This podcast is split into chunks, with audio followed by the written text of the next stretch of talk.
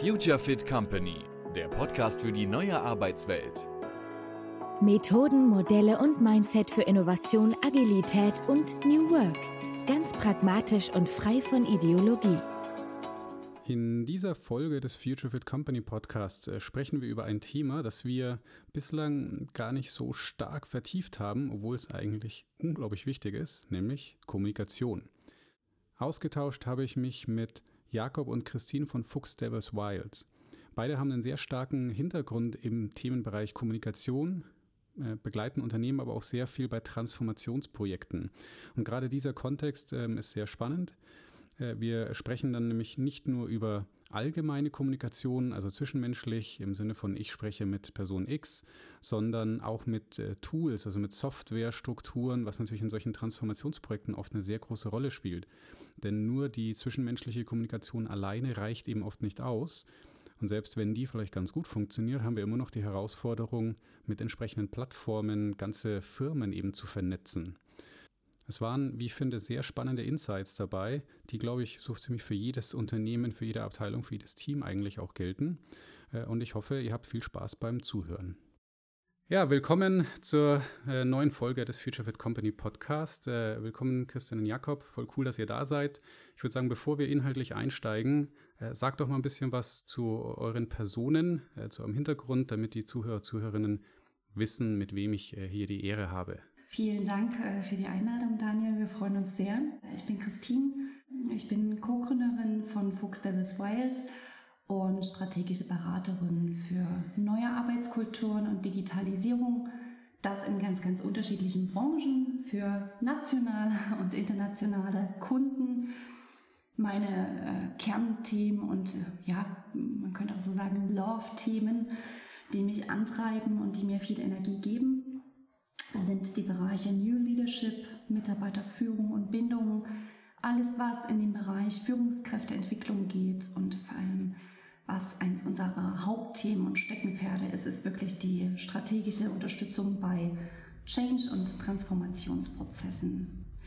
Ja, nebenher ähm, tue ich mein Bestes als Dozentin und Trainerin für genau diese Bereiche, also neue Arbeitskulturen und Kommunikation unter anderem an der Uni Freiburg, an der TU Dresden und auch in anderen Bildungseinrichtungen. Und ja, wenn man das alles zusammenfassen möchte, könnte man einfach sagen, ich unterstütze überall dort, wo Unternehmen und Organisationen Unterstützung bei der Kommunikation nach außen und innen benötigen.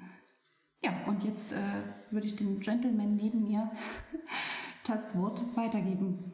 Ja, danke. Ich bin äh, Jakob, ich bin der andere Mitgründer von Fuchs Devils Wild. Ähm, mein Steckenpferd ist eher so aus dem Bereich äh, Digitalisierung, Digitalberatung, Prozessanalyse. Da gehört auch neue Arbeitskultur rein. Das heißt, wie verbinde ich Digitales mit neuen, äh, neuer Führung, mit äh, zeitgemäßer Führung, sage ich auch immer, weil diese Begriffe wie neue Arbeitskultur ja auch gerne mal mittlerweile verbrannt sind. Ich will jetzt nicht sagen, total verbrannt, aber haben natürlich auch so eine Konnotation mittlerweile über Zeit bekommen. Es ist ja nicht mehr ganz, ganz neu alles. Und das mache ich auch für Kunden weltweit, aber auch regional.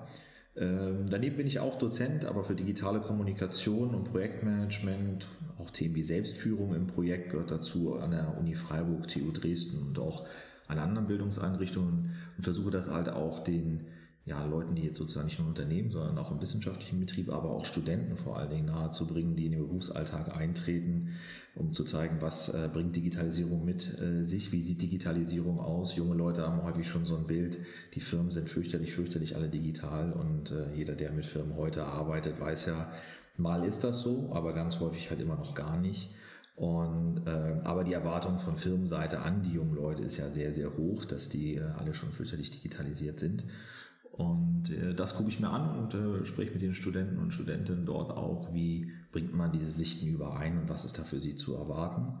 Und so mein, mein genereller Fokus meiner Arbeit ist eigentlich digitales positiv und nachhalt, nachhaltig erlebbar zu machen. Also das heißt, äh, nicht immer diese schnelle Einführung von Tools oder von Lösungen, damit man einfach wieder was Neues gemacht hat, äh, sondern Teams und Organisationen auf einen Change vorzubereiten, wirkliche Vorbereitung dafür zu machen, zu schauen, dass es am Ende auch einen echten Mehrwert liefert und auch der Weg, den man dann beschritten hat, vielleicht auch das nächste Mal wieder eingeschlagen wird, wenn er positiv war. Das heißt also auch, was man erlernt hat, irgendwie weiterzugeben und nicht alles immer die Grube nochmal neu auszuheben, die man schon mal vor zwei Jahren ausgehoben hat. Ja, also positiv und effektiv Digitales in den Alltag bringen. Ihr hattet jetzt auch, also die, was ich raushöre, ist auch so die große Gemeinsamkeit, ist natürlich dieses Transformationsthema, Veränderung auch begleiten, was ja häufig im, im Kontext auch von neuen Arbeitsweisen oder Digitalisierung steht. Ähm, wir hatten es auch gesagt im Vorfeld, dass äh, ein Thema, das, das ich auch sehr spannend finde in diesem Kontext, gerade bei so Change-Prozessen, ist eben Kommunikation, was eigentlich super wichtig ist. Irgendwie treibt es auch, auch bei uns die Kunden, äh, selbst wenn es um andere Themen geht, irgendwie kommt dieses Thema auch immer wieder auf, weil es halt, klar, so, so arbeiten Menschen natürlich irgendwie auch zusammen. Ähm, jetzt hattest du, Jakob, ja auch angeschrieben, äh, angesprochen, so manche Begriffe sind auch schon so ein bisschen ausgeleiert. Vielleicht sollten wir erstmal überhaupt darüber sprechen, was auch gerade Kommunikation bedeutet, bevor wir dann da vielleicht mal tiefer eintauchen. Also über welche Ebenen, Formen sprechen wir? Wie, wie, wie kann man sich diesem Begriff vielleicht ein bisschen annähern? Ja, also wenn man so eine ganz äh, allgemeingültige Definition von Kommunikation, wenn man mit der starten würde, dann, äh, das haben wir alle irgendwo schon mal in Schule, im Studium gehabt, ist es wirklich ganz klassisch all das, was man unter Austausch und Übertragung von Informationen, ähm, ja, was man eingliedern kann. Dazu gehört alles, äh, was Mimik, Gestik, Sprache, Schrift, Tools äh, betrifft. Und es gibt dazu natürlich die verschiedensten Theorien, die verschiedensten Modelle. Ich glaube, wenn man jetzt in diesen Bereich gehen würde, bräuchte es ja, bräuchte man eine kleine Kolumne oder einfach ganz viele gemeinsame Folgen mit dir, Daniel. Ähm, also es ist schon, wollte man Kommunikation als solches definieren, ist das ein riesengroßer Kaugummi-Begriff, den man in alle Richtungen ausweiten kann und der ähm, ja ganz viel mit sich bringt und ganz viel birgt. Ähm, wenn wir den, Bericht, den, den Begriff Kommunikation auf unsere Arbeit, also auf die von Fuchs Devils Wild und was wir im Arbeitsalltag erleben und wo wir unterstützen und begleiten dürfen, Dutt quasi den Fokus darauf lenkt, kann man sagen, es gibt zwei Bereiche von Kommunikation, die wir begleiten. Das ist einmal die analoge Kommunikation, sprich all das, was in Unternehmen, auf Unternehmensführungsebene, aber auch in Teams stattfindet, wo es die zwischenmenschliche Kommunikation braucht, wo Abteilungen ähm, und Teams miteinander in ja, äh, in Kommunikation gehen müssen und wollen, also all das, was in den Bereichen, nennen wir es mal ganz global, galaktisch interne Unternehmenskommunikation eingegliedert werden kann. Das ist quasi die eine Hälfte und äh, die andere ergänzende Hälfte ist quasi die digitale Kommunikation. Also wir sprechen dort über Kommunikation über digitale Tools und Plattformen, die innerhalb der Organisation verwendet und eingeführt werden ähm, und primär dem, dem, Austausch dienen soll, aber auch der Speicherung von Informationen, dem Wissenstransfer und all das, was äh, die Tools, die digitalen Tools heute können und leisten sollen. Also im Prinzip gliedert es sich ein Stück weit daran an, äh, wie auch unsere ja, wie auch unsere thematischen Bereiche angesiedelt sind. Also mhm. Kommunikation in neuer Arbeitskultur und Kommunikation, was Digitalisierung betrifft. Das heißt aber auch nur zum Verständnis, also es gibt analog, digital die Unterscheidung, das macht natürlich total Sinn, weil gerade im Unternehmen auch total viel analog passiert, aber auch nach innen, nach außen wahrscheinlich nach außen analog ist vielleicht ist nicht so der große Punkt, weil das sich wahrscheinlich schwer steuern lässt, was die einzelnen Mitarbeiter analog mit Leuten außerhalb kommunizieren, würde ich jetzt mal vermuten. Aber so ein bisschen ist es so eine kleine 2x2-Matrix eigentlich auch dadurch, oder? Ja, hast du wunderschön ein Bild gepackt. Ja, auf jeden Fall. Und natürlich ver verschwimmen, also das haben wir auch alle erlebt, insbesondere seit Corona, diese, diese Grenzen zwischen diesen vier Bereichen ganz, ganz mhm. stark. Mhm. Ne? Ähm, es ist ja nicht nur die Frage, wir müssen jetzt nicht auf die Zeit zurückgucken, wo wir alle nicht mehr im Büro arbeiten konnten, aber wir sehen ja auch heute die, die weiteren Diskussionen, die daraus entstanden sind, wo arbeite ich und damit ist auch dann die Frage, wie weit kann analoge Kommunikation überhaupt noch tragen. Und der andere Punkt ist, der, der positive Punkt der analogen Kommunikation ist immer sicherlich der emotionale Part, den ich so besser rüberbringe. Auf der anderen Seite haben wir natürlich auch die Themen, wie, wie dokumentiere ich das, all das. Ne? Und da geht natürlich die digitale Welt Schritte nach vorn, auch sowas zu automatisieren. Und das ähm, gucken wir, wie wir das zusammenbringen, damit wir das Stärkste aus allen Welten äh, irgendwie in der Wirkung haben. Hm. Das hast du ja eh schon angesprochen. Man, es gab ja den gefühlten Weltuntergang vor, äh, vor zwei, drei Jahren. Ähm, wahrscheinlich, es hat sich einiges geändert, aber was, was würdet ihr sagen, so der, der Stellenwert von Kommunikation im Kontext von diesen Veränderungsprozessen? Ja, ich hatte ja schon am Anfang gesagt, das ist natürlich wichtig, aber was, Was genau ist es? Wie, wie, wie spielt es da rein? Welche Bedeutung hat das? Vielleicht auch jetzt anders als früher? Oder? Hm. Ähm, ich würde mal starten mit meinen Gedanken dazu. Also ich glaube, so ganz generell ist es so, dass äh, der Stellenwert von Kommunikation, wenn man das jetzt vergleichen würde, früher, heute, vor Corona, nach Corona, per se erstmal keinen anderen Stellenwert haben sollte. Ja, formulieren mhm. wir es mal so. Ähm, Kommunikation vor allem innerhalb von Veränderungsprozessen war für das Gelingen von gelungenen äh, Transformationsprozessen immer relevant und das ist es auch heute noch, ähm, weil es ganz, ganz, ja, im Endeffekt ein entscheidendes, ähm, ein entscheidender Träger davon ist, ob Dinge erfolgreich umgesetzt werden oder nicht. Und da spielt es keine Rolle, ob das strukturelle Transformationsprozesse sind, ob das Einführung von neuen Methoden wie OKR ist, ob das das Zusammenarbeiten innerhalb der hybriden Arbeitswelt mittlerweile ist oder eben speziell jetzt auf Jakobs ähm, Thema runtergebrochen, die Einführung von neuen Tools. Was aber ein ganz, ganz äh, entscheidender und eklatanter Unterschied ist, ist die Veränderung der Erwartungshaltung der Mitarbeitenden. Ja, ähm, da hat sich natürlich historisch ganz viel getan. Ähm, möchte sich nur noch bedingt etwas unreflektiert vorsetzen lassen, was von, ich sage jetzt mal in Anführungsstrichen, oben herab diktiert wird. Und ähm, es ist immer wichtiger, Teil des Prozesses zu sein, gehört zu werden und bei den Lösungen, die entstehen sollen, auch einen entscheidenden Anteil zu tragen, also davon zu partizipieren nicht erst dann, äh, wenn das Kind schon geboren wurde, sondern äh, auch im Entstehungsprozess dabei ist. Ähm, ich glaube, wenn man jetzt speziell auf digitale Kommunikation schaut, sehen wir uns heute mehr noch als vor einigen Jahren wirklich dieser Hundertschaft von äh, digitalen Möglichkeiten und Chancen gegenübergestellt. Das ist natürlich eine Riesenherausforderung, ja. Also wir mhm. schwimmen dort in einem Teich mit ganz, ganz, ganz vielen unterschiedlichen Fischarten und jetzt äh, ja erwartet jeder, dass wir wissen, welche, welche, welcher sozusagen der Goldfisch ist, ohne dass wir das so richtig identifizieren können. Ähm, das bringt ganz viele, die Einführung bringt, bringt ganz viele Erleichterungen und Vorzüge mit sich, aber eben auch ganz viele Herausforderungen, um überhaupt, überhaupt noch den, den Wald vor lauter Bäumen zu sehen. Ähm, sprich, unsere Ableitung ist da ein Stück weit, dass es wesentlich mehr Wissen braucht als das, was äh, ja vielleicht, äh, wenn wir es in früher und heute definieren und äh, unterscheiden wollen, ähm, wir brauchen mehr Wissen wir brauchen mehr fähige beratende Instanzen, die Unternehmen wirklich auch ganz passgenau beraten, ehrlich beraten und jetzt nicht einfach nur mit einem Bauchladen losgehen und ihre Lösung schon im Petto haben und sagen, hier, das, das ist jetzt die goldene Helle, äh, sondern sich wirklich auch von Beginn an mit den ja, Gegebenheiten des Unternehmens auseinandersetzen. Ähm, sprich, wir müssen uns weitaus mehr darüber Gedanken machen, welche Anforderungen es braucht, was wir eigentlich wollen und welchen Nutzen das Ganze erfüllen soll.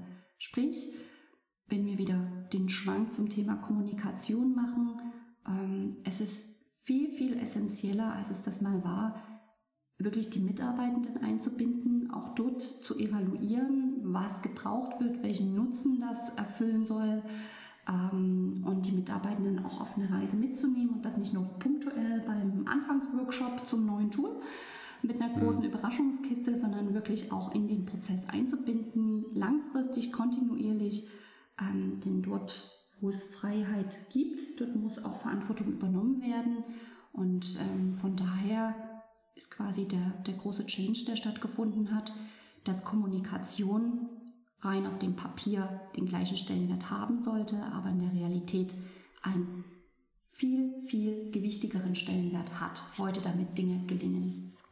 Ja, es gibt ja eine Sache, die Digitales mit sich bringt und das ist so ein bisschen den Geist, den man aus der Flasche gelassen hat, das ist Transparenz. Denn mhm. äh, Digitales, und das ist ja auch, Digitales, sagen wir mal, verzeiht auch keine Hierarchiestufen, was man vorher so hatte, wo man sich auch vielleicht in der Titeln und der Bürotüren, was ich was verstecken konnte. Digitaler mein Unternehmen, und da muss man ja gar nicht nach Silicon Valley gucken, äh, desto mehr muss ich kommunizieren, um Kontext zu schaffen, weil die Daten erstmal da sind. Ne? Also wenn ich jetzt mit ähm, kollaborativen Arbeiten, egal welcher Toolcouleur arbeite, kann ich auch sehen, dass mein Chef vielleicht nicht so eine gute Rechtschreibung hat oder all diese ganzen Themen. Das heißt, da sind ähm, heute viel, viel mehr kommunikative Wege dazwischen, Kontext geben, wo ist etwas, das ist viel, viel mehr nötig als davor. Da war Corona natürlich gerade insbesondere in Deutschland großen Schub gemacht. Das haben viele Länder vorher schon ein bisschen, auch aufgrund von geografischen Gegebenheiten, weil Länder größer sind zum Beispiel als Deutschland, äh, mhm. schon über viele, viele Jahre ein, besser eingeübt. In Deutschland kam das sicherlich sehr überraschend. Das kam auch für Führungskräfte sehr überraschend, wie auf einmal dann gefragt ist, dass mein Mitarbeiter vielleicht Zwischenstände sieht, aber auch wie kommuniziere ich über eine Videokonferenz, all sowas. Das ist ja nicht wie ein normales Meeting. Und ähm, das hat auch sicherlich viel dazu beigetragen, dass Leute Führung neu denken, weil sie auf einmal eine Person, die vielleicht für sie vorher auch fachlich die beste Person war, auf einmal aber prozessual nicht mehr die beste Person ist, weil sie auch mit den Gegebenheiten erstmal struggelt, wie alle anderen auch in der Zeit, die das vorher noch nicht gemacht haben. Das hat vieles in Frage gestellt und das ist insbesondere Transparenz, was man, was vorher sich ja viele Führungskräfte gewünscht haben und immer auf die große Fahne geschoben haben, aber meistens mhm. nicht immer unbedingt für sich selber gesehen haben. Ja, Transparenz für alle anderen, aber für einen selber dann bitte, ja. also auch, auch um Wissensinseln noch ein bisschen vielleicht zu erhalten, ne, weil das war viele, ja. Ich meine, du hast auch dieses, also dieses Kontextschaffen angesprochen, da, da kam mir gleich auch der Gedanke auf in Bezug auf Führungskräfte, diese Idee von Management of Meaning, also dieses Interpretieren von, von Daten eigentlich wichtiger ist als dann, weil die Daten selber sind dann ja eben da, oder? Ist das, ist das wahrscheinlich auch ein, einfach noch eine, ist es jetzt größer geworden, noch dieses, dieses äh, Vision eigentlich dann vorgeben durch, durch Bedeutung oder durch, durch Kontext schaffen? Ja, natürlich. Es ist ja auch das Thema, man sieht das ja auch an solchen Sachen wie Storytelling, welchen, welchen, welchen Mehrwert das heute wieder gewinnt. Also das sind, mhm. sind ja auch mal so Wellenbewegungen, aber wo es einfach, Storytelling ist ja auch jetzt nichts, wo ich artifiziell irgendwelche Geschichten über das Unternehmen oder über das Projekt erzähle, sondern wo ich einfach Kontext gebe. Wo stehen wir außerhalb der Excel, Excel-Sheets, wo hier 70 Prozent, 90 Prozent oder 100.000 Euro draufstehen? Das ist, das ist ein, eine Form von Daten, aber es ist ja vielleicht viel wichtiger, dass wir Menschen untereinander diese Daten verständlich machen, Kontext geben. Und das ist auf jeden Fall mehr geworden und das stellt Mitarbeiter wie Führungskräfte vor neue Herausforderungen. Ja, und das ist da der Punkt, wo wir ansetzen. Das ist eine, mhm. also einer der Punkte, an denen wir ansetzen, ja. Ja, ich würde sogar noch ergänzen wollen, ähm, ich glaube, das ist auch genau das, was wir Tag für Tag sehen, dass das, was ähm, Kommunikation war immer so ein Teil, der einfach mitgelaufen ist, weil der findet ja einfach ständig statt, egal was wir tun. Ähm, und ja, wir reden viel und wir kommunizieren viel, aber was, was das letzten Endes für Auswirkungen hat ähm, und was für einen Stellenwert das heute haben muss und äh, dass es dafür auch Training braucht und dafür auch eine Awareness, gerade wenn wir über Führungskräfte und New Leadership sprechen, um Mitarbeitende mitzunehmen auf die Reise ähm, es braucht heute einfach einen stärkeren Fokus darauf, weil ich eben nicht mehr die äh, im Raum schlauste Person bin, zwangsläufig, sondern ich brauche andere Skills, ich brauche äh, andere ähm, Methoden und Tools, ähm, die ich im Zweifel besser kann als meine Mitarbeitenden. Und das ist genau das, Daniel, was du auch ansprachst, dieses Thema Vision geben. Ja, also ähm, diese ganzen, wir nennen es jetzt mal weichen Soft-Skill-Themen abseits von äh, reiner Toollandschaft, die bekommen einen viel, viel höheren Stellenwert mittlerweile. Und ähm, ich mhm. glaube, dass das Bewusstsein, das, das Bewusstsein ist das eine, aber dass daran gearbeitet werden muss und zwar relativ schnell, das ist die Ableitung, die daraus entsteht. Jetzt habt ihr eh schon auch ein paar der also Herausforderungen angesprochen, also einmal das für das vielleicht Umdenken von Führungskräften, das, das dadurch hervor, äh, hervorgeht. Dann, du hattest gerade das angesprochen, Kommunikation läuft häufig eh so nebenher. Mhm. Das sehen wir auch, weil das, das, ist bei uns auch so eng geknüpft an den zwischenmenschlichen Raum, wo man meint, so ja, ja, das, da können sich die Teams irgendwie in der Freizeit selber quasi drum kümmern. Aber eigentlich ist es natürlich total essentiell. Was würdet ihr sagen, was sind denn so die typischen Herausforderungen, wenn jetzt ein Unternehmen auch dieses Kommunikationsthema vielleicht gerade auch im Veränderungskontext angehen möchte? Wo, wo tun sie sich vielleicht schwer? Wo müssen sie am meisten arbeiten? Ja, ähm, ich würde jetzt mal speziell auf dieses, äh, auf das, auf die Digitalisierung münzen und auch auf die Einführung von Tools. Ähm, dort gibt es verschiedene Herausforderungen, auch aus verschiedenen Blickwinkeln. Also einmal ist es die Tatsache der Vielzahl der verschiedenen Tools und ihrem Einsatz. Ähm, das ist erstmal ein grundsätzliches Thema. Ja? Ähm, es werden Tools eingeführt, äh, jedes Unternehmen, jede Organisation, je nach Größe. Also wir ähm, waren neulich sehr intensiv, was heißt neulich? Wir haben jetzt äh, die letzten Jahre ein Unternehmen äh, beraten. das, hatte, das hat gut funktioniert, da war eine tolle Unternehmenskultur, also alles schick. nichtsdestotrotz war es so, dass so wie es quasi verschiedene Abteilungen gab, auch ganz vielfältigen Einsatz von unterschiedlichen Tools äh, stattgefunden hat. Ähm, was zur Folge hatte, dass es überhaupt gar keine Transparenz und überhaupt gar keinen Überblick über den Einsatz von Kommunikationstools gab. Also jeder mhm. hat das genutzt und genommen, was eben irgendwie gepasst hat und was gewachsen ist. Die einen waren dabei experimenteller unterwegs, die anderen äh, eher klassisch ähm, hat aber dafür gesorgt ähm, oder dazu beigetragen, dass spätestens dann, wenn es Schnittstellen gab, also Abteilungen übergreifend an Themen und Projekten gearbeitet haben, es äh, ja zu, zu eklatanten äh, Problemen geführt hat, weil völlig unklar ist, was wird jetzt für was genutzt und wer hat hier die Hoheit zu sagen, welches Tool soll zum Einsatz kommen. Das ist erstmal ein grundsätzliches Problem. Also wirklich auch mal zu schauen, äh, sich eine Art Landkarte als Unternehmen auch zu ähm, ja, zu malen, was brauchen wir eigentlich und was haben wir dafür. Und meistens ist es ja auch so, dass verschiedene Tools ähm, ganz, ganz viele verschiedene Funktion Funktionalitäten haben, die aber eigentlich in ihrer Summe gar nicht ausgeschöpft werden. Ja, das ist mhm. so dieses eine Thema. Geht man ein Stück weiter ähm, in den Bereich Einführung von Tools, ist dort eigentlich der größte Pain Point, den wir sehen. Äh, und zwar angefangen beim Anfang des Prozesses, sprich bei der Auswahl, äh, bis hin zur Nutzung und Einführung. Fangen wir beim, beim ersten Schritt vorne an. Es ist eigentlich so, irgendwer, entweder es ist die IT oder es kommt direkt von der Unternehmensebene, ähm, entscheidet oder ja, äh, definiert, dass es ein neues Tool braucht für das Unternehmen. Das wird eingeführt. Da werden verschiedene Berater geholt ähm, und los geht die Reise und die Einführung. Was absolut vernachlässigt wird, ist das Thema Anforderungsanalyse und Evaluation. Sprich, was muss das Tool konkret können? Was soll das für Probleme und Herausforderungen innerhalb des Unternehmens lösen? Was ist der Nutzen und wer sind meine Nutzer? Also die entscheidenden Fragen werden zu Beginn nicht gestellt oder nur so oberflächlich, dass äh, das empfohlene Tool schon passen wird. Ja?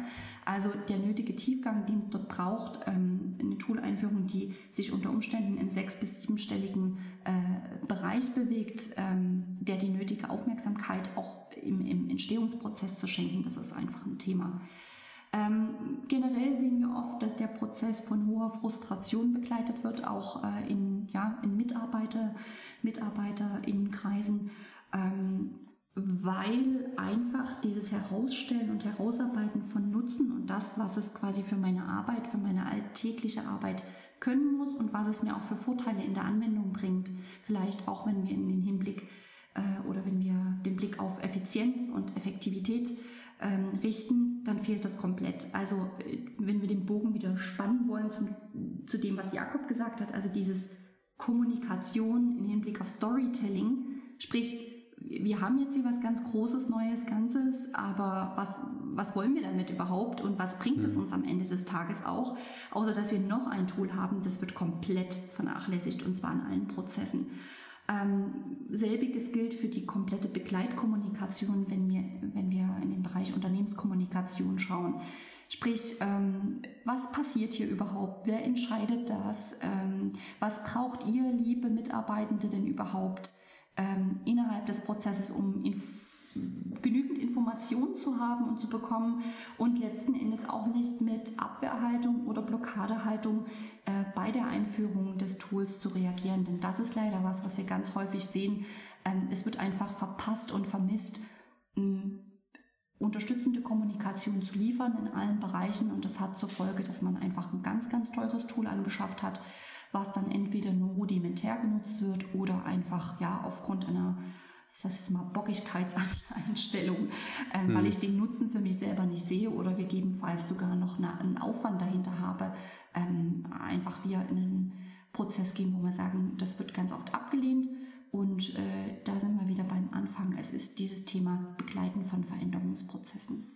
Weil es ja auch ein Lernaufwand ist für die Leute, ne? ich meine, wenn ein neues Tool kommt, oder? Ja. Das, äh, Entschuldige, ja, da würde ich jetzt einfach noch kurz ergänzen. Es ist ein Lernaufwand. Ich glaube aber gar nicht, dass das das Thema ist, sondern es ist einfach, wenn wir uns diesen Prozess Veränderung als solches anschauen. Niemand mag Veränderungen. Ganz, ganz wenige Menschen mögen tatsächlich Veränderungen. Wir sagen das zwar immer, wir finden das ganz toll und wir sind dem gegenüber aufgeschlossen, aber in der im Arbeitsalltag, in der Realität haben wir dafür eigentlich keinen Kopf, sondern wir möchten gerne irgendwie mitgenommen werden und das, was am Ende ähm, als Lösung steht, das soll uns die Arbeit erleichtern. Ja, das mit dem, mit dem Lernen ist sicherlich ein Thema, aber auf der anderen Seite die Diskrepanz entsteht ja bei dem Lernen dadurch, dass ich mir den Prozess der Mitarbeiter nicht angucke. Und genau wie du sagst, das fängt bei der mhm. Kommunikation an. Das läuft nebenher. Ja, und genauso ist das. Die wenigsten wissen eigentlich, die wenigsten Unternehmen, ob groß oder klein, wie eigentlich im Unternehmen kommuniziert wird und wie die Daten von A nach Z kommen. Und auch da, ich meine jetzt digital, das muss jetzt, wir reden jetzt noch nicht immer von der Sache an der Kaffeemaschine, wo mhm. äh, viele Chefs ja das Gefühl haben, dort wird der nächste Nobelpreis immer gefunden. Aber ähm, alleine schon im Unternehmen, wie gehen Daten von da nach da, wer holt sich die, wo liegt die letzte Version und all das. Und da kann man auch eine Menge, Menge Tools am Start haben und auch eine riesige, riesige Landschaft. Wir arbeiten ja auch für DAX-Unternehmen und was da wirklich da ist, da ist alles da, was es am Markt gibt. Da gibt es nichts, was man nicht äh, nutzen könnte. Die Sache ist ja, dass aber der einzelne Mitarbeiter deswegen einen hohen Lernaufwand hat, weil er jedes Mal seinen Arbeitsprozess umstellen muss, wenn das Tool kommt. Und eigentlich müsste es ja umgekehrt sein. Eigentlich müsste sein Arbeitsprozess ja darin abgebildet werden, damit es einfacher mit jedem Tool wird. Und dieser Gedanke wird leider nur in wenigen Fällen umgesetzt, weil sich die Zeit am Anfang nicht genommen wird, zu evaluieren, wie sieht denn der konkrete Arbeitsprozess aus, den wir hier digitalisieren wollen. Müssten wir nicht schon Schritte darin vereinfachen, bevor wir ihn digital machen? Weil mhm. wir haben ganz, ganz häufig analog machen wir die Schritte mit, weil das ist ja auch das, warum Mitarbeiter sagen, ich sitze mit meinem Kollegen gerne am Tisch, weil ich gebe die Informationen schneller rüber, der gibt die in ein anderes System ein. Muss er das dann aber alles, diese Schritte, die er vorher verbal mal eben rübergeworfen hat, jetzt in einem neuen Tool alle selber eingeben, dann muss er es A lernen und B, der Arbeitstag dauert länger. Und das ist das, was den Frust auslöst. Es ist nicht, dass wir die Tools das nicht können, das ist eher das Problem, oder die Leute das nicht lernen wollen. Sie werden für etwas gesetzt, was ihren Arbeitsalltag nicht besser macht im Zweifel, mhm. weil die Toolanführung überhastet und entlang meistens von Funktionen und weniger an Abbildung von Prozessen, ob es kommunikativer oder auch einfach operativer Art ist, äh, entlang gebaut wird. Und dann ist es natürlich so, dass ich im Zweifel sagen kann, naja, jede weitere Tourenführung beim letzten Mal habe ich gelernt, das ist wie Hand auf der Herdplatte, das ist furchtbar. Und wenn ich nur schon wieder höre, da kommt was Neues, dann bin ich natürlich raus. Und da müssen wir jetzt auch nicht immer an die Digital Natives denken. Es gibt ja auch viele Kolleginnen und Kollegen, die wirklich wichtige Prozesse in Unternehmen machen, vier, fünf Tools bedienen müssen. Und wenn da jedes dritte Jahr mal was Neues kommt und die sagen, das ändert hier meinen ganzen Arbeitsablauf und es macht nichts besser. Und wenn man drauf guckt, nein, es macht nichts besser, es ist nur neu, dann muss man sich wirklich fragen, muss man nicht an einem anderen Punkt eher ansetzen? Und das heißt, ich gucke mir den Prozess an, Anforderungen und gehe dann weiter. Hm, das heißt, man erwartet Veränderungsbereitschaft, obwohl eigentlich kein Painpoint adressiert wird, sondern der Painpoint entsteht manchmal erst durch durch die Veränderung dann sogar, weil einfach irgendwas dazukommt, was es aber eigentlich, was nur mehr Aufwand bedeutet. Richtig, richtig. Und das andere ist vor allen Dingen, dass die, die, der Antrieb, etwas zu ändern, der kommt ganz häufig, insbesondere in Deutschland, dadurch, dass man jahrelang nichts gemacht hat und jetzt auch in Teilen mhm. machen muss. Auch das darf man nicht vergessen. Wir haben einen Stau im Digitalen gehabt. Viele Softwaren werden nicht mehr unterstützt, sind Legacy, müssen ersetzt werden. Und dann ist der Druck, damit dann alles zu machen, auch sehr, sehr hoch. Und die Veränderungen, die dann kommen, ist für viele, viele Mitarbeiter dann äh, sehr negativ. Und wenn dann, wie Christine sagt, die Kommunikation darum nicht stimmt, aber auch die Prozesse, die dann nicht verstanden werden, die da eigentlich abgebildet werden. Und wenn man in den deutschen Mittelstand guckt, da sind ja natürlich viele Prozesse, die da drin stecken. Wir reden ja jetzt hier auch nicht ne, von so äh, ganz, ganz flachen Organisationen. Das sind Organisationen, die über, über 100 Jahre gut funktionieren. Auch Produktivteile und Produktion und, und Warehouse-Management und was ich weiß, alles da dran haben. Das ist hochkomplex. Die Zeit muss ich mir bloß nehmen. Und mhm. wenn ich da höre, dass es Beratungsunternehmen gibt, die sagen, das geht alles mal ganz schnell, das kriegen wir auch alles mal schnell äh, mal umgesetzt. Das sind die Projekte, die dann meistens sehr lange werden und sehr teuer sind. Das ist aber genau dieser Punkt, ähm, den ich vor uns ansprach mit der, mit der authentischen und, und äh, transparenten Beratung. Also ich glaube, es wird oftmals überhastet, wird entweder schon eine Lösung eingekauft oder es wird jemand geholt, der zu einer speziellen Lösung berät. Ich glaube aber, das ist erstmal Schritt zwei oder drei. Ähm, der Schritt, den es vorher braucht, äh, der wird oft nicht angegangen. Und dann ist das eben, erhofft man sich mit einer Einführung irgendwie den heiligen Gral, der genau die Themen, die ich da gerade habe, löst. Aber eigentlich schafft es mehr Herausforderungen und was Jakob gerade sagte, dass es letzten Endes ja auch ein langfristiger Prozess ist. Ja, also wenn ich mir die Zeit nehme, dann ist das ein Prozess, äh, der dauert über viele Monate und da wird nicht einfach eine fertige Lösung hingeknallt und jetzt arbeitet damit, weil dann äh, sind wir ehrlich, hätte ich, hätte ich quasi den Betrag auch einfach besser woanders investieren können. Hm. Ich denke mir gerade eigentlich das perfekte Beispiel, also wenn, wenn sich Unternehmen ähm, oder auch, auch äh, Entscheidungsträger mal fragen äh, wollen, wie sich die Mitarbeiter fühlen. Ähm, ich glaube, die, die Bahnfahrer sind jetzt eigentlich in einer ähnlichen Situation. Riesiger Rückstau an Veränderungen und Investitionen und es mhm. wird halt erstmal dann dadurch schlimmer, als dass es besser wird, weil es, es, funktioniert halt nicht von heute auf morgen, dass auf einmal alles irgendwie erledigt ist. Und genau so fühlen sich aber dann natürlich auch die Mitarbeiter. Das sieht man ja auch in Unternehmen. Man hat häufig diese Leuchtturmprojekte. Ne? Also auch die man auch als, mhm. jetzt auch als Kunde so sieht. Ne? Dann kommt vom Autohersteller dieses eine neue Fahrzeug oder die, man geht auf einmal auf die Webseite von der Firma, die ist auf einmal so mega überarbeitet. Aber wenn man dann irgendwas da auswählt und irgendwie versucht zu erreichen, dann der Prozess dahinter funktioniert nicht. Das ist, mhm. es verkommt dann häufig zu diesem einen Ding, wo alles reingesteckt wird und sehr, sehr viel darauf gehofft wird, dass es jetzt sozusagen die Rettung für alles. Und da setzen wir aber eigentlich eher an die Gedanken an, lasst uns erstmal den Prozess angucken, was gilt es hier zu verbessern. Das kann man auch häufig mit Bordmitteln erstmal gucken, ob das nicht erstmal helfen kann und wir üben können, ob das überhaupt das ist, was wir eigentlich am Ende erreichen wollen. Und wenn wir, äh, wenn dieser Schritt gegangen ist, kann ich dann das Tool auswählen und dann kann ich sagen, okay, jetzt läuft es aber auf einem Prozess auf, wo man die Effizienzgewinne dann auch wirklich kurzfristig auch sehen kann. Wenn mhm. ich das aber nicht mache, dann habe ich im Zweifel eine gescheiterte Einführung, äh, sehr, sehr traurige Mitarbeiter und im schlimmsten Fall auch noch äh, Kunden, die weggehen. Mhm. Und das war ein, ein Punkt, den fand ich extrem spannend, weil du meintest, also das, das erste Problem ist ja schon mal, dass dann auch die Leute, die die Entscheidung treffen, auch bei der Einführung von neuen Tools oder auch wahrscheinlich auch bei, der, bei dem Initiieren von solchen Veränderungsprozessen, dass die natürlich im Detail die Arbeitsprozesse nicht kennen, die sie nicht wirklich angeschaut haben. Ähm, das heißt dann, die bestehenden Arbeitsprozesse werden dann teilweise nicht abgebildet. Aber genauso, das hattest du auch schon mal angedeutet, es kann ja sein, dass man eigentlich auch den Arbeitsprozess ein bisschen anpassen müsste, weil der vielleicht aus Gewohnheiten heraus entstanden ist. Das ist ja bei Kommunikation auch total häufig so. Das ich, das haben wir auch selbst bei uns im Team festgestellt. Jeder hat halt andere Gewohnheiten, auch was Kommunikation angeht.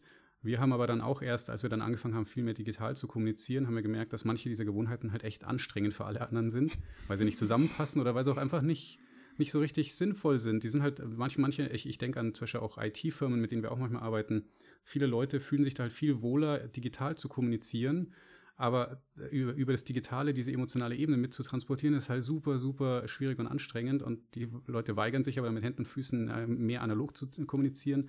Das muss ja eigentlich auch mitgedacht werden, ne? dass die Anforderungen ja dann auch den Status quo im Idealfall erstmal abbilden müssten. Aber eigentlich müssten wir noch mal einen Schritt sogar weitergehen, oder? Und sich überlegen, wie, wie könnte es denn eigentlich auch wirklich besser funktionieren. Hm, ja, und es, was da drin mitschwingt, auch in deinem, was du, was du gerade beschreibst, ist natürlich Entscheidungen zu treffen. Wenn ich einen Weg gehe, gehe ich auch einen zweiten nicht, mhm. gegebenenfalls. Ne? Also wenn ich jetzt sage, ich mache jetzt eine Kommunikationstool-Einführung, damit wir kollaborativ arbeiten können, können uns jetzt viele Hersteller vorstellen, die das anbieten, dann kann ich natürlich, muss ich natürlich auch am Ende sagen, okay, damit geht ein alter Weg, den wir mal gegangen sind, weil wir sagen, wir möchten damit folgende Sachen tun und verbessern. Das ist das, was ja auch das Team sagt. Das ist die, ja, da muss dann die Kommunikation mitlaufen, um aufzuzeigen, wo, auf welches Ziel gerichtet machen wir das und was wollen wir dann anders machen. Und dann haben Menschen auch die Entscheidungsfreiheit zu sagen, bin ich dabei oder bin ich nicht dabei. Damit muss man auch mhm. leben. Es ist ein Change-Prozess. Wir wollen ja auch wirklich was verändern, aber meistens duckt man sich sowohl vom Change-Prozess weg, als auch von der Frage dann, was möchte ich hier wirklich verändern? Und ja, man verändert was. Also man kann nicht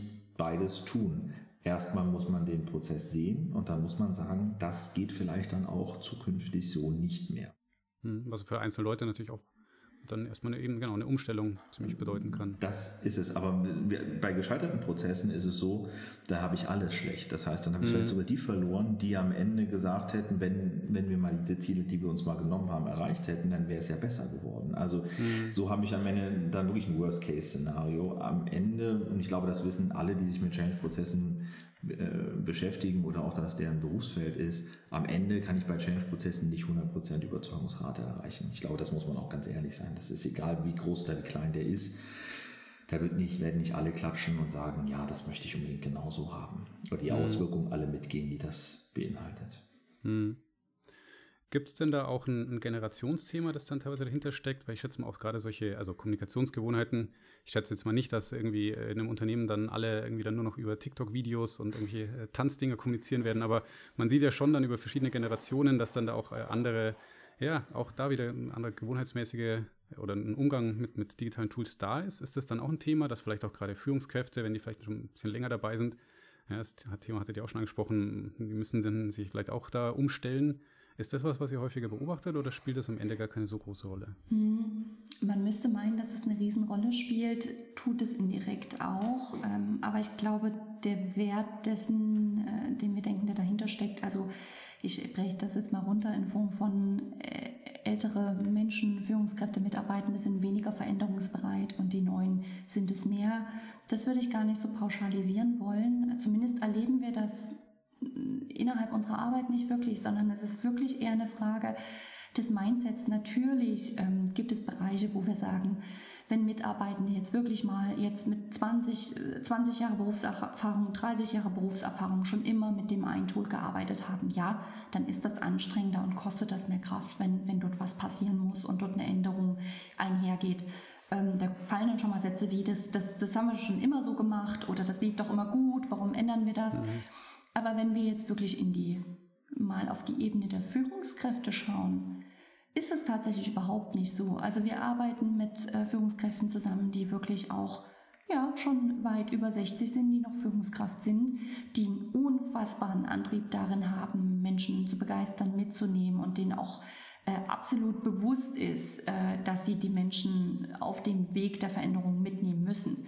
Und die haben auch übelst Bock, neue Dinge auszuprobieren. Ob das jetzt unbedingt TikTok ist, okay, wahrscheinlich nicht, aber äh, die, sind, die haben eine hohe Bereitschaft, äh, sich zu digitalisieren und gegebenenfalls auch Prozesse zu digitalisieren.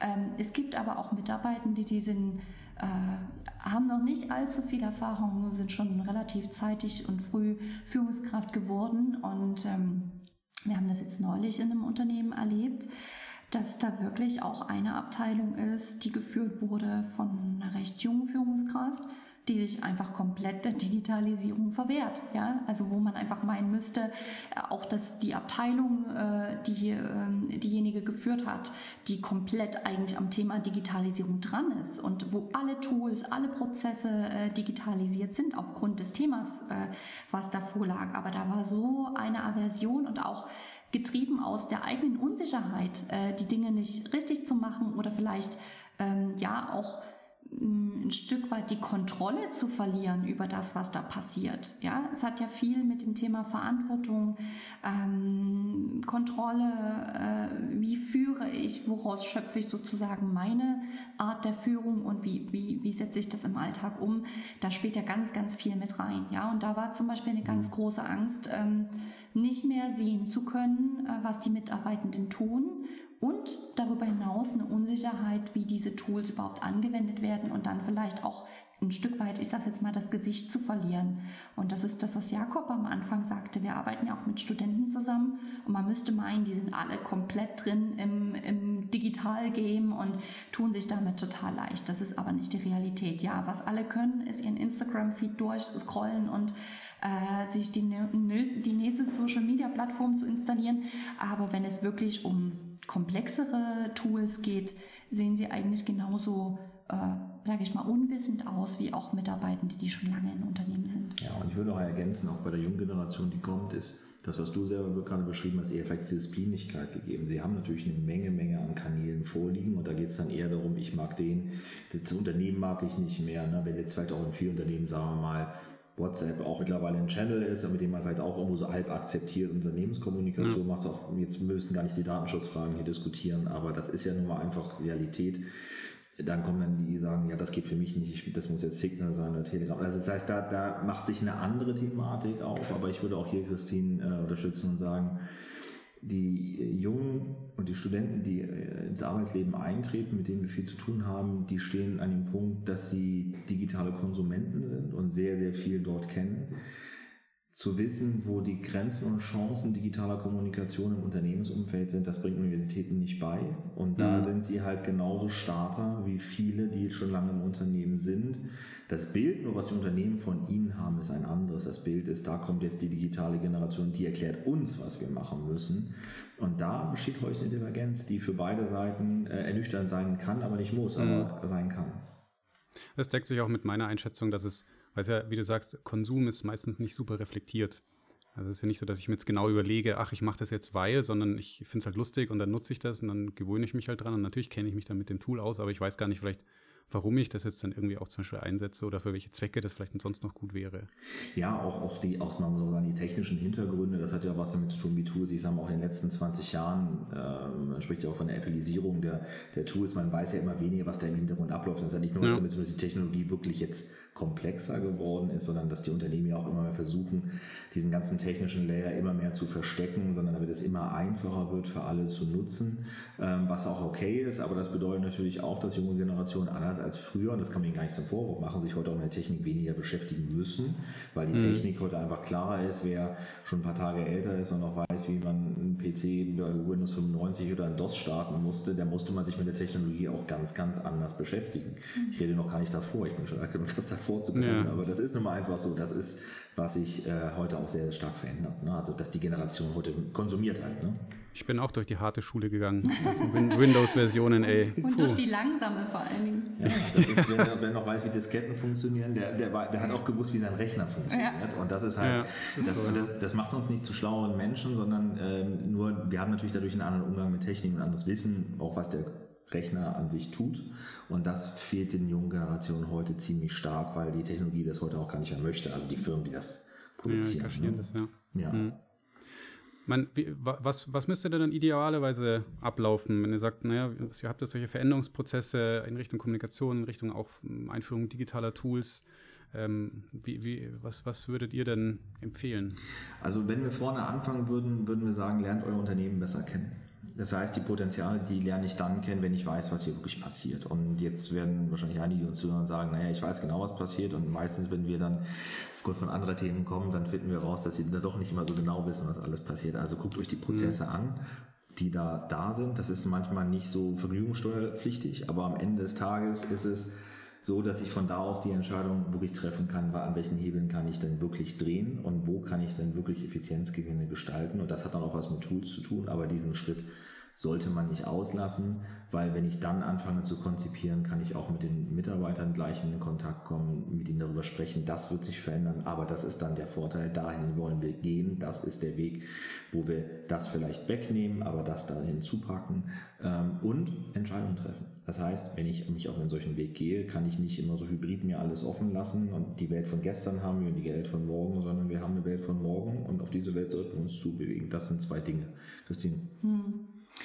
Ja, Entscheidungen treffen, das ist ein wichtiger Stichpunkt ähm, und damit einher auch die Konsequenzen akzeptieren. Ja, also äh, dort, wo Entscheidungen getroffen werden, dort gibt es auch Konsequenzen. Wir wünschen uns natürlich, dass äh, das, was wir dort tun, ähm, primär positiven Nutzen hat. Aber es ist auch einfach so, dass äh, wo Entscheidungen getroffen werden, und da müssen wir uns nichts vormachen, entstehen auch wieder neue Herausforderungen, auch neue Probleme. Und mhm. äh, die Frage ist, wie weit durchdenkt man das im Vorfeld und wie bereitet man auch ähm, das Team und das Unternehmen darauf vor und kaschiert das nicht, indem man quasi die Welt bunt malt, sondern einfach ganz klar äh, eine Vorteilsargumentation erarbeitet und wie ich es auch eingangs sagte, die Mitarbeitenden auf diese Reise mitzunehmen. Also all das ähm, ist ganz, ganz entscheidend. Und wenn das vermisst und versäumt wird, dann, dann scheitert mein Prozess, egal was ich dort reingepulvert habe. Und ähm, dann auch transparent zu sein über Dinge, die vielleicht damit einhergehen, sind. Weil ich glaube, genau diese Transparenz wird oft vermisst und dann entstehen quasi so Inseln und, und äh, Meinungsinseln und ähm, Verweigerungshaltungen. Und ich glaube, dass man mit einer ja, soliden und durchdachten Kommunikation ganz vielen Themen, die hier auftauchen, Abhilfe schaffen kann. Hm. Hat sich denn, das würde mich total also persönlich auch interessieren, hat sich dann auch durch eure Arbeit so euer eigenes Kommunikationsverhalten oder auch eure Nutzung digitaler Tools auch verändert? Würdet ihr sagen, ah, das, das, da gab es irgendwie noch Erkenntnisse, die ihr dann auch auf, auf euer eigenes Verhalten irgendwie zurückführen oder da irgendwie Nutzen daraus ziehen konntet? Ja, also ich würde sagen, wir, wir ähm, dadurch, dass wir ja auch die Firma gegründet haben, haben natürlich, kommunizieren wir natürlich sehr, sehr viel, weil wir natürlich, wie jeder weiß, der Unternehmer ist, auch ganz, ganz viele Themen jetzt nebenbei neben unsere Kunden auch haben. Ich glaube, was uns klarer geworden ist, dass man auch wir mehr Kontext geben müssen bei, bei steigender Anzahl von Aufgaben und Themen. Also wo wir früher gesagt haben, wahrscheinlich so drei Sätze reingeworfen haben, gesagt, der andere wird schon wissen, was damit gemeint ist, äh, dass das auch gerade in Phasen, wo, wo viel los ist, dann auch viel zu Missverständnissen führen kann und auch wo man vielleicht annehmen würde, ihr seid jetzt so, weiß ich nicht, die Digitalspezialisten und ihr wisst auch alles, wie das geht. Aber ich denke, da haben wir auch eine steile Lernkurve in den letzten Jahren hingelegt. Wir haben nächstes Jahr unser Fünfjähriges so, da auch da würde ich sagen, wenn man sich wahrscheinlich die Nachrichten anguckt und Mails, die wir uns vor fünf Jahren geschrieben haben und heute, das ist ein ganz schöner Unterschied. Ähm, und ich kann eins sagen, der, die Länge unserer Sprachnachrichten ist äh, auch sehr, sehr unterschiedlich. das, das, ist geblieben. Also meine ganz kurz, Jakob, seine äh, sehr lang.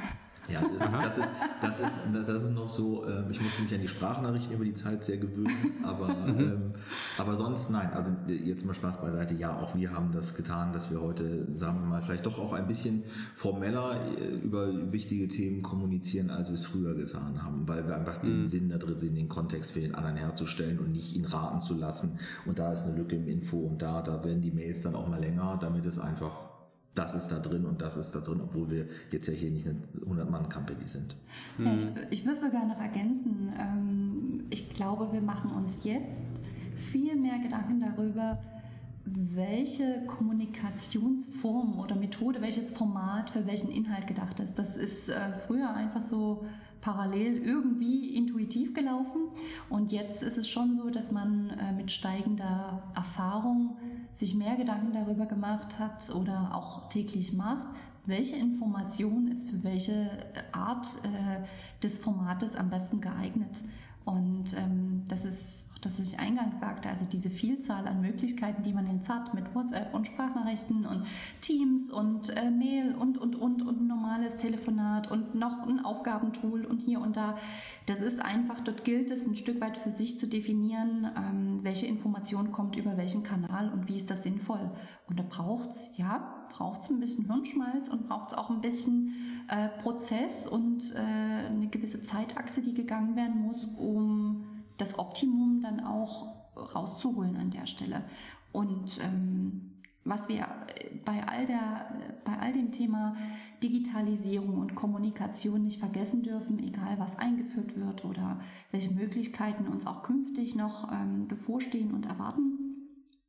Wir sind ja trotzdem alle Menschen und jeder hat äh, ein eigenes Gespür für seine Wunschkommunikation und wie er gern kommunizieren möchte. Und wie du sagtest, die IT-Abteilungen kommunizieren aus der Regel heraus schon einfach generell schon mal anders, als das vielleicht eine Marketingabteilung macht. Und innerhalb dieser Abteilung gibt es ja auch wieder verschiedene Menschen und Personen mhm. mit ihren Blicken auf die Welt und auf Kommunikation. Und entsprechend wird es dort immer individuelle Lösungen auch brauchen, ja, die neben einer kompletten Einführung stattfinden müssen, weil der eine eben beim Schnack an der Kaffeemaschine mehr Informationen preisgibt als über eine Mail und andersherum. Hm. Ja, spannend. Das sind genau die, die gleichen Erkenntnisse. Also auch bei uns im Team, auch diese Entwicklung von einfach reflektierter Kommunizieren, auch mhm. wegen den Kanälen schauen. Weil früher, das weiß ich noch, früher haben dann halt Leute unbewusst auch einfach mal einen neuen Kanal aufgemacht und haben zum Beispiel auf LinkedIn mal eine Gruppennachricht an alle geschrieben und dann waren da irgendwie wichtige Informationen und haben gesagt, ne, dann muss ich jetzt wieder einen weiteren Kanal betreuen. Das ist wahrscheinlich auch nicht, nicht Sinn der Sache. Aber auch ein bisschen mehr Kontext mitliefern bei der Kommunikation. Also wirklich sehr individuelle Sachen auch. Mhm. Äh, aber ja, klar, wir haben das auch, dass halt, die, dass halt Leute unterschiedlich, aber von der Art her unterschiedlich kommunizieren und unterschiedliche Vorlieben haben. Ja, aber also ich finde es ein total spannendes Thema. Insofern vielen Dank auch für eure ganzen Erkenntnisse, weil meine Hoffnung ist, dass also manche Leute, die zuhören, vielleicht auch was mitnehmen können, weil wir merken halt auch, auch wenn es um ganz andere Themen geht, wir beschäftigen uns viel mit Innovationsthemen beim Kunden, dann kommt aber auch wieder Kommunikation auf, nämlich auch Kommunikation zwischen Abteilungen und äh, das ist mit dem Silo-Denken verknüpft und ist eigentlich ein Riesenthema und irgendwie beschäftigt es jeden und, und äh, alle kämpfen damit und ich, äh, ich denke aber, dass da waren jetzt genug äh, Ansatzpunkte drin, dass dann die Leute da was mitnehmen können. Und äh, wer weiß, äh, du hattest, äh, hatte am Anfang ja angesprochen, wir brauchen eine ganze Reihe von Podcasts. Schauen wir mal, vielleicht ergibt sich ja mal wieder die Gelegenheit für, für äh, nochmal ein Thema oder Runde zwei. Und äh, ja, bis dahin äh, vielen Dank an euch. Ähm, ich hoffe, euch hat es auch Spaß gemacht. Ja, vielen Dank äh, auch für die Einladung und wir freuen uns auf Folge 3, 5 und 8 und äh, ja, verabschieden uns auch. Ja, Dankeschön. Danke euch und bis bald.